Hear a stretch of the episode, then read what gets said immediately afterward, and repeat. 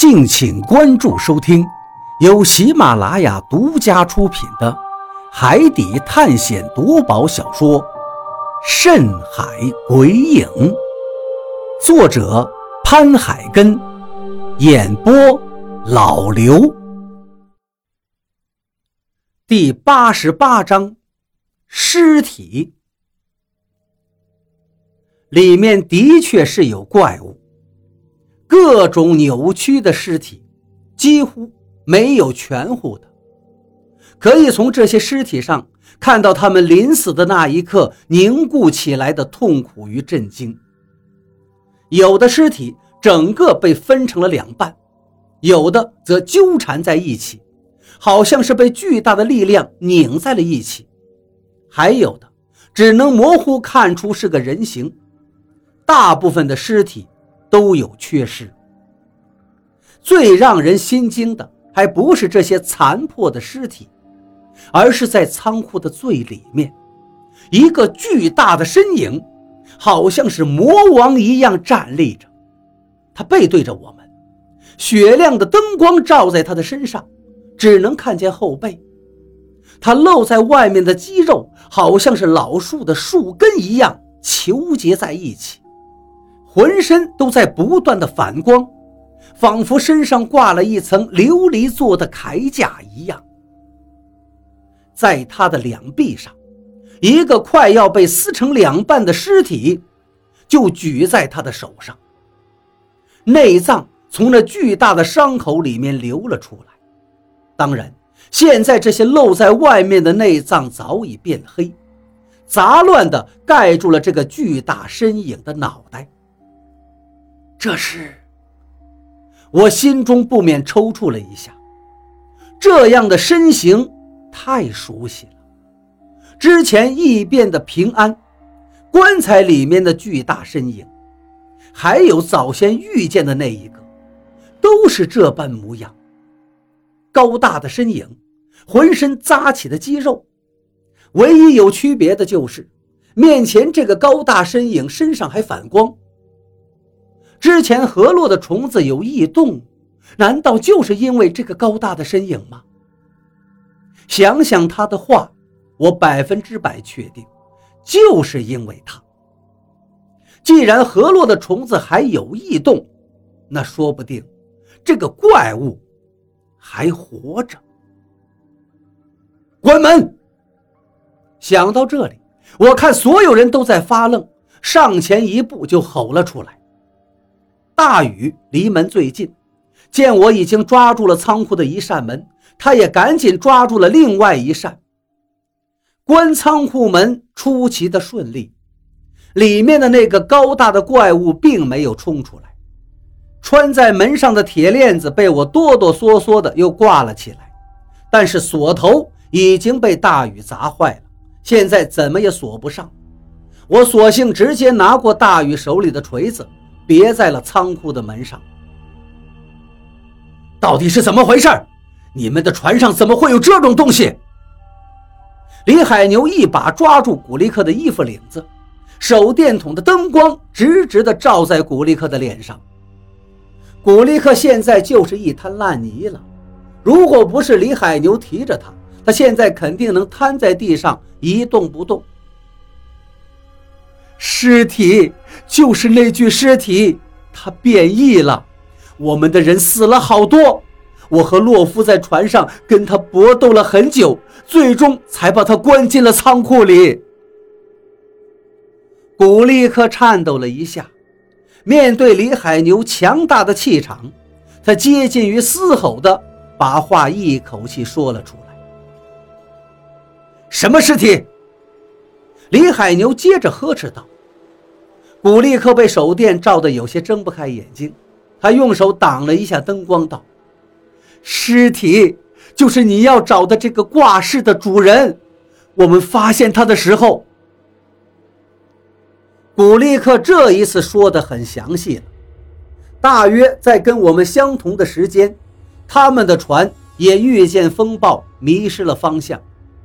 他们应该是跟我们遇见了同一起风暴，不过。”他们运气好一点，把船上的货物丢到海里面减重之后，船没有什么大碍，不像我们被折断了桅杆。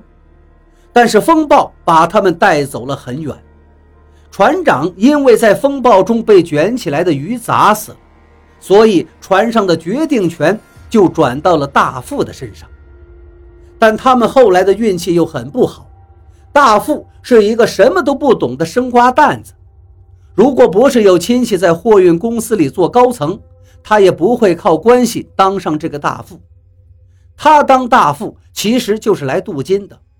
只需要把这一船货物弄回到南洋，再从南洋回来，他这个大副就当得稳稳当当了。但是船长一死，他就自大了起来。一个船上面的主心骨就是船长，船长死了之后，大副会顶上，接过船长的职位，当然还有责任。这个货船的船长一死，这家伙就成了这个船上地位最高的人。他接过了船长的职位，但是并没有能力接过责任。初次尝到权力甜头的他，刚开始还能听些二副的意见，等风暴过后，观察方向，修正航线。可是几天之后，他竟越来越狂妄了。二副因为顶撞了他几句，就被他直接关到了底舱里。他独揽货船的大权。他以为海上航行很简单，只需要回到航线就行了，但是没有想到，船航行了好几天也没有回到正确的航线上。沿途的情况，连经常跑这条线的船员都很陌生的时候，已经晚了。就在这时候，海上飘来了一具尸体，一具怪异的尸体。刚开始，他们还以为那是一条深海的怪鱼，因为死了就漂在海面上。